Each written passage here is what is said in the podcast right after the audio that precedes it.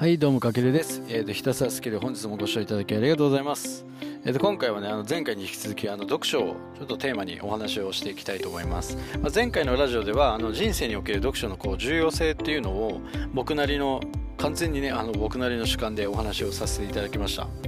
で大切なポイントは2つあるということでまず1つあの自分のこう価値観や、まあ、読書はね自分の価値観や思考の物差しを手に入れるための最強ツールということですよね。まあそれは何なのかっていうとやっぱ今この本を読むことによって今自分のね価値観だったり思考はどれぐらいのレベルにいるのかっていうのがこう物差し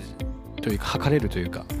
うん、でたくさん本を読むことによってさらにその自分の価値観や思考に新しいこう価値観や思考を浴びせることによってだんだんそのスキルアップができるっていう意味でもこの読書はその、ね、物差しを手に入れるためのやっぱ最強ツールかなと感じました。で2つ目にビジネス書は最もカジュアルな投資案件。まあ、投資と聞くとね、まあ、不動産投資とか為替とか FX など思い出すと思うんですけれども、まあ、僕の中では読書はもう一つの投資だと考えてまして、まあ、なのででしかも簡単に、ね、誰でも始められるっていう意味でもビジネスは最もカジュアルな投資案件というこの2つが大事だというポイントを前回はお伝えさせていただきました。ただやっぱりどうしてもねあの本はやっぱり読むことはいいんですけど読んで終わりの浪費じゃなくて、まあ、アウトプットまあ、あの外に伝えるというか外にインプットしたものを外に吐き出すっていうことをセットにやっぱ考えることでその本をやっぱ自分の何倍もの価値にこう変え自分の武器に変換するやっぱレバレッジ思考っていうのが最も大事になってくるんじゃないかなというのがまあ今日の本題で、まあ、今回のテーマとしてはやっぱアウトプット視点の読書をメインに、まあ、読書を、ね、武器に変換するアウトプット思考のこうレバレッジ読書術っていうのをメインにちょっと解説していきます。で読書をね武器に変換するためのこうアウトプット思考っていうのはまあ本のね読み方次第では、まあ、大体本っていうのは約1500円程度ですけれども、まあ、その読み終わって1500円の価値でそのまま終わらせてしまうのか、まあ、はたまた100万円のね価値まで引き上げる。かはやっぱり読み手次第でその価値ってプラスにもマイナスにもあの変化させることができるんじゃないかと。じゃあね、具体的にじゃあどのようにしてね、読んだ本を自分の武器に変換していくかっていうと、まあ僕が思うに2つあって、まず1つ目に、まあその本からこう得たい学びや知識は何なのかっていう、その自分の中でテーマ、まあ目的を明確にすることが大事かなっていう。やっぱりあの、ビジネス書はね、読むことはすごくいいことなんですけど、ただ読んで終わり、はい、読んだで終わるんじゃなくて、やっぱそうすると多分何も残んないと思うんですよね。そう。であれば、自分の中で一つなんか、この本からはこういうことを学びたいっていうテーマを一つ決めることが大事だっていうことです。で、2番目に五感をフルに使ってアウトプットする。まあ、これはもうそのままの通り、まあ、視覚、聴覚、まあ、嗅覚はちょっとあれですけど、まあ、そういう五感をね、フルに使ってアウトプットすると、やっぱ自分のものになっていくっていうことで、2つ挙げたんですけども、まず1つ目のね、まあ、得たい知識や学びはあなたの中で何なのかっていう、こう、テーマを明確にして本を読みましょうってことなんですけども、まあ、そうやって本を読んでいく中で、読み進めていくと、やっぱりこう、ね、テーマを決めることによって、こう、本の中から、重要なキーワードだったり、その言葉にアンテナが引っかかるようになるんですよね。で、これがテーマを持たないと、やっぱり、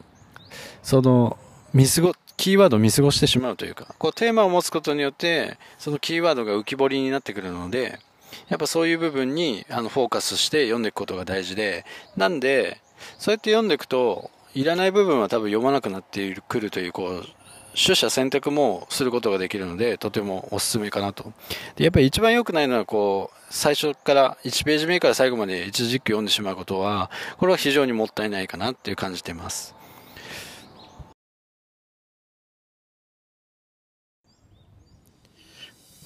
で、次2つ目にあの五感をフルに使ってアウトプットするっていうところなんですけれども、まずはね、だから本を手に取って、まあ、明確なテーマを、その本から学びたい明確なテーマを決めたら、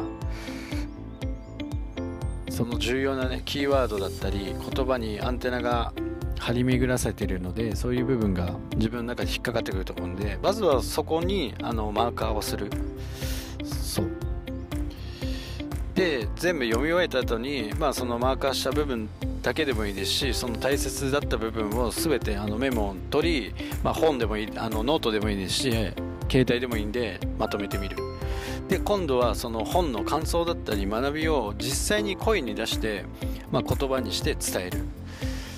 てから要はノートに取った後に、まあ、そのノート見ながらでもいいので声に出して言葉にして伝える。でその後に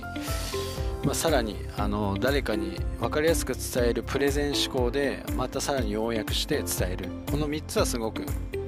えーと、大事でこの3つの順番を経ることでその本があなたのやっぱ血肉になっていくのかなと。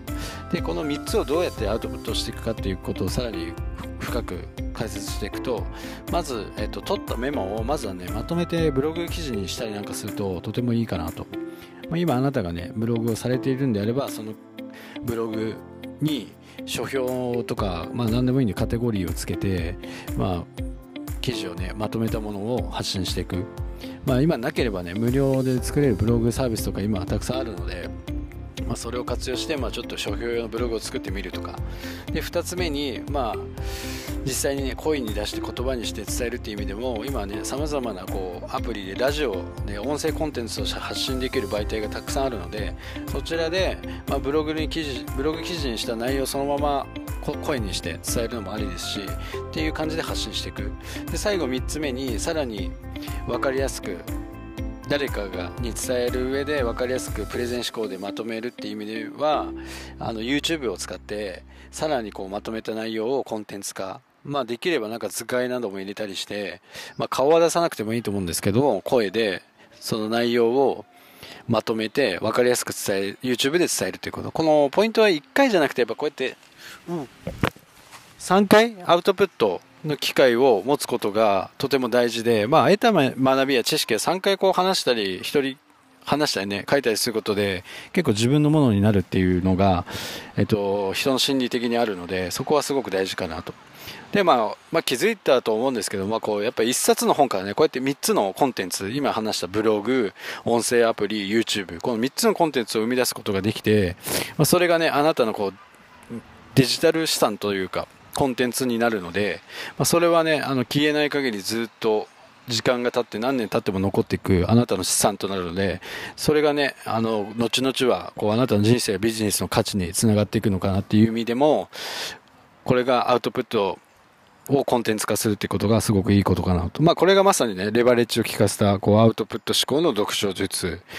僕が思うね、読書術であり、まあ本は自分のこう武器に変換させる、まあ唯一の方法かなと思ってます。はい。まあこんな感じで僕はね、あのー、ビジネス書と向き合ってるんですよ。はい。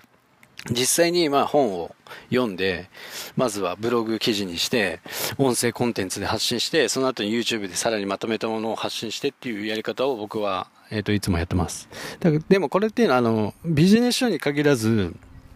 例えばね、なんか学び、セミナーなどに行ったりとか、あとは YouTube でビジネス系の学びを見た時も、あのアウトプット思考で見ることによって、やっぱこう様々な学びの場で有効なスキルなんじゃないかなと感じてます。で、なんだろう、ビジネス書にやっぱ投資をしてレバレッジを効かせ、まあその価値をね、何倍にも引き上げて、こう自分の人生、ビジネスがスキルアップできる学びとしては、やっぱりこう誰でも手軽に、今日からでも、こう、カジュアルにやっぱり始められることこそが、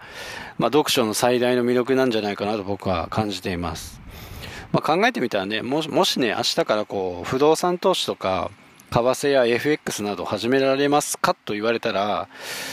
まあ、なかなか難しいものがあるじゃないですか。ただね、じゃあ読書をはじ明日から始められますかって聞かれたら、